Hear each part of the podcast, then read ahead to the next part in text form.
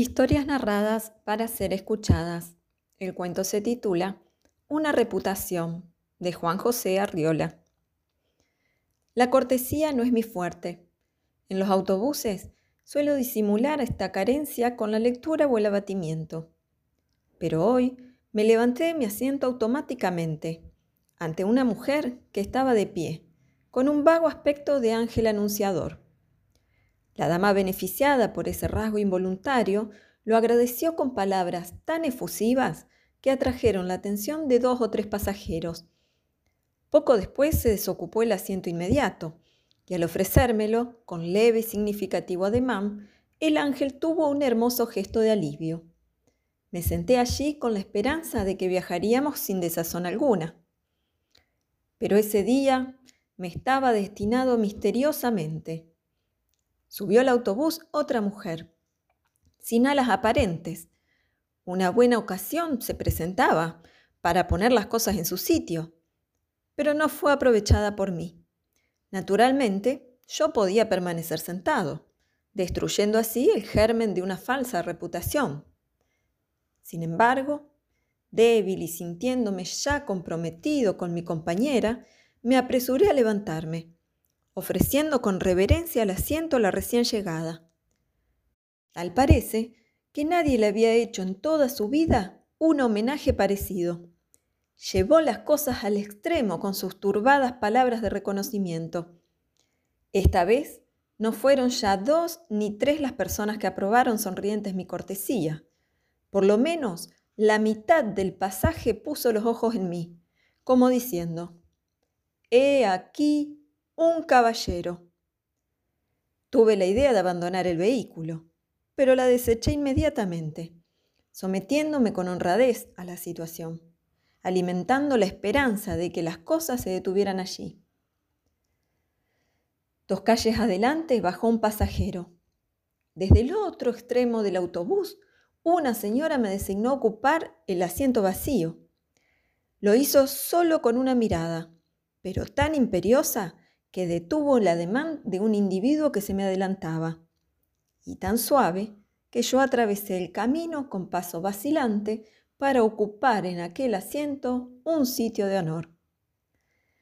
Algunos viajeros masculinos que iban de pie sonrieron con desprecio. Yo adiviné su envidia, sus celos, su resentimiento, y me sentí un poco angustiado. Las señoras, en cambio, parecían protegerme con su efusiva aprobación silenciosa.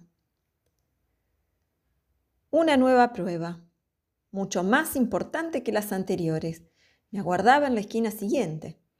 Subió al camión una señora con dos niños pequeños, un angelito en brazos y otro que apenas caminaba.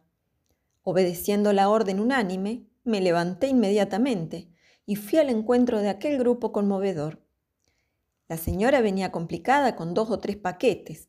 Tuvo que correr media cuadra por lo menos y no lograba abrir su gran bolso de mano. La ayudé eficazmente en todo lo posible. La desembaracé de nenes y envoltorios. Gestioné con el chofer la exención de pago para los niños.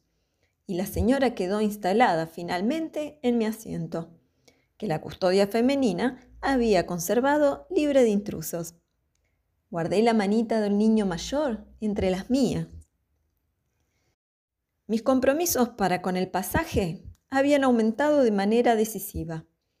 Todos esperaban de mí cualquier cosa. Yo personificaba en aquellos momentos los ideales femeninos de caballerosidad y de protección a los débiles. La responsabilidad oprimía mi cuerpo como una coraza agobiante y yo echaba de menos una buena tizona en el costado, porque no dejaban de ocurrírseme cosas graves. Por ejemplo, si un pasajero se propasaba con alguna dama, cosa nada rara en los autobuses, yo debía amonestar al agresor y aún entrar en combate con él. En todo caso, las señoras parecían completamente seguras de mis reacciones de Bayardo. Me sentía al borde del drama. En esto Llegamos a la esquina en que debía bajarme. Divisé mi casa como una tierra prometida, pero no descendí, incapaz de moverme.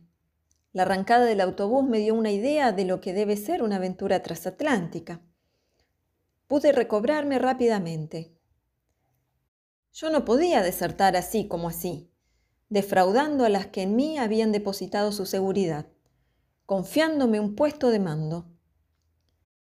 Además, debo confesar que me sentí cohibido ante la idea de que mi descenso pusiera en libertad impulsos hasta entonces contenidos. Si por un lado yo tenía asegurada la mayoría femenina, no estaba muy tranquilo acerca de mi reputación entre los hombres. Al bajarme, bien podría estallar a mis espaldas la ovación o la rechifla. Y no quise correr tal riesgo. Y si aprovechando mi ausencia un resentido daba rienda suelta a su bajeza, decidí quedarme y bajar el último, en la terminal, hasta que todos estuvieran a salvo. Las señoras fueron bajando una a una en sus esquinas respectivas, con toda felicidad. El chofer, santo Dios, acercaba el vehículo junto a la acera, lo detenía completamente y esperaba que las damas pusieran sus dos pies en tierra firme. En el último momento, vi en cada rostro un gesto de simpatía, algo así como el esbozo de una despedida cariñosa. La señora de los niños bajó finalmente, auxiliada por mí, no sin regalarme un par de besos infantiles, que todavía gravitan en mi corazón como un remordimiento. Descendí en una esquina desolada, casi montarás, sin pompa ni ceremonia. En mi espíritu había grandes reservas de heroísmo sin empleo.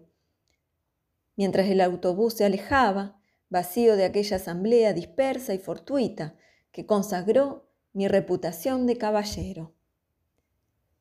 Es un cuento de Juan José Arriola autor mexicano.